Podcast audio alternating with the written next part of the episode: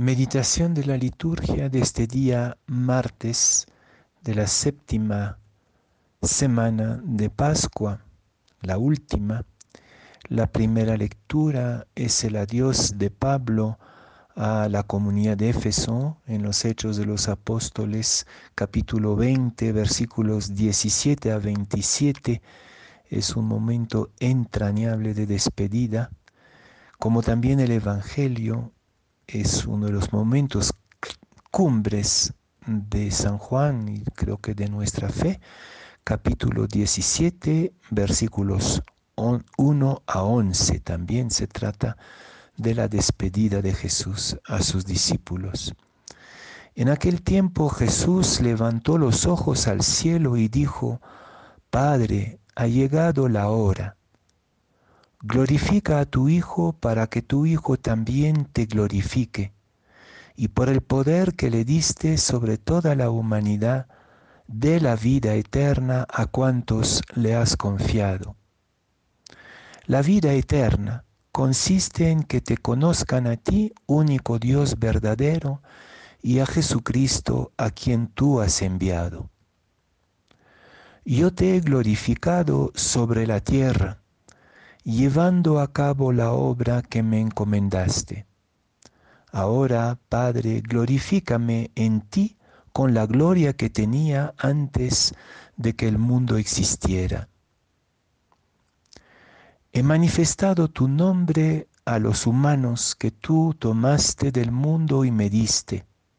Eran tuyos y tú me los diste.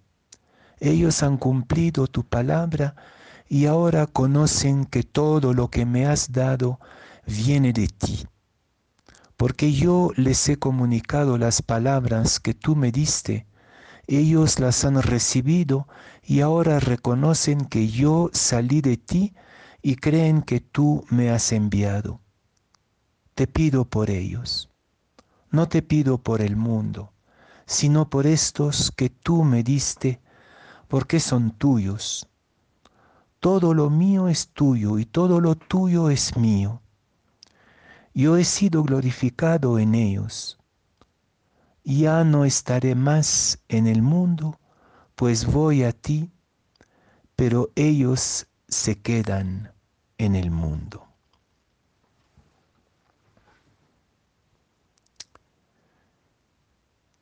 Se termina el tiempo pascual y Jesús nos avisa que no va a estar en el mundo, se va de este mundo. Acuérdense que hace unos días eh, comentábamos que para Juan hay dos eh, acepciones, dos maneras de entender el mundo. El mundo a quien Dios amó tanto que entregó a su propio Hijo, esa es la creación, la humanidad, la historia, pero también para Juan el mundo es el, todo la contradicción del mal. Entonces cuando Jesús dice no, dice, no pido por el mundo, pero nosotros que somos sus discípulos, nos quedamos en el mundo y nos quedamos en un mundo justamente difícil, dificilísimo en este momento. Y la pregunta, el reto es cómo ser verdaderamente discípulos de Jesús y del Padre en este mundo contradictorio. Una vez más la pregunta es, cómo amar el mundo como Dios lo amó, es decir, a nuestros hermanos, a los sufrientes, a los pobres, a la creación entera, a la historia de la humanidad que en este momento tambalea y busca caminos nuevos. Cómo ser amantes de ese mundo, pero también confrontados a la paradoja de un mundo en plena crisis, en plena oscuridad. No es el momento de dar respuestas y recetas no hay, lo sabemos perfectamente. Pero el Evangelio de hoy nos pone frente a la oración, al desafío de la oración dentro del mundo. Como los discípulos en otro pasaje de los sinópticos, miramos con impresión de admiración a Jesús orando, nos admiramos y nos fijamos en la intimidad misteriosa entre Dios, entre Jesús y su Padre. Y como los discípulos tenemos ganas de decirle en el contexto en que vivimos, Señor, enséñanos a orar.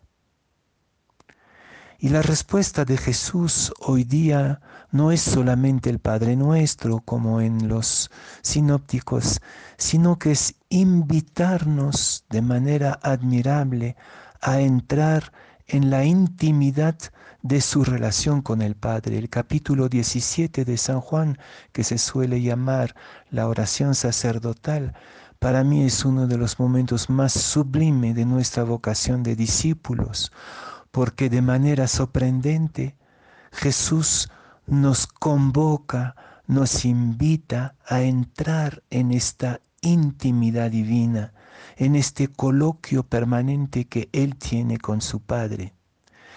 Y nos confía a su Padre.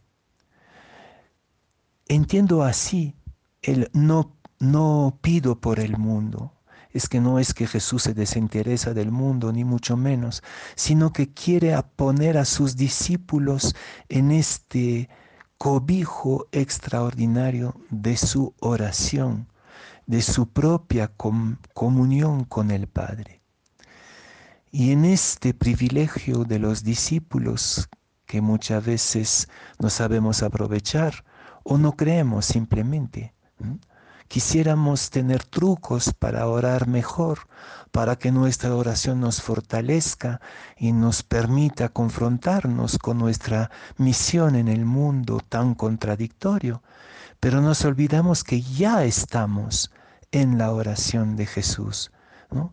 no solamente aprender a orar, sino estar en Jesús orando. Y creo que esto es el misterio de Pentecostés que vamos a celebrar pronto.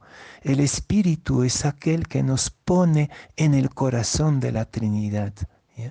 Y estando en el corazón de la Trinidad, estando en la intimidad, en el cobijo de la relación amorosa entre el Padre, el Hijo y el Espíritu Santo, nos descubrimos nosotros como ya eh, parte de lo divino. Me van a decir, esto es bonito, pero es teórico, y cuando yo piso tierra en el mundo y en este mundo de hoy, ¿Para qué me sirve? Cambia todo. Si nosotros miramos desde el corazón de la Santísima Trinidad la realidad que vivimos, nos toca descubrir en ella su dimensión siempre, siempre divina lo que Jesús dice a su Padre por nosotros, los discípulos, que seamos uno con Él y, nosotros en Él y con Él. ¿no? Eh, esto es nuestra misión. Esto que aprendimos en la carpa secreta de Jesús y de su Padre en el Espíritu, esto de plantar la carpa divina de los discípulos, como lo hicieron en la transfiguración, por ejemplo. Esto es nuestra única misión en este momento, es revelar a la humanidad a la deriva, angustiada, golpeada de manera tan inédita, revelarla, revelarle su divinidad. ¿no? Y entonces mirar a la humanidad como como desborde amoroso de la Trinidad, mirar a la creación como desborde amoroso de la Trinidad, eh, eso es volver a afianzar nuestra confianza, nuestra esperanza y nuestra audacia a contracorriente, contra toda evidencia. Si nos quedamos en la carpa trinitaria, en la intimidad entre Dios, Padre, Hijo y Espíritu Santo, en esta relación de amor que es Dios y que también nuestras comunidades se vuelven cobijo de este amor, entonces estamos llamados a divinizar el mundo, a hacer del mundo el lugar de la intimidad, el lugar de lo divino. Qué locura, qué locura en este tiempo loco del mundo de hoy, no nos queda otra, es volvernos oración divina.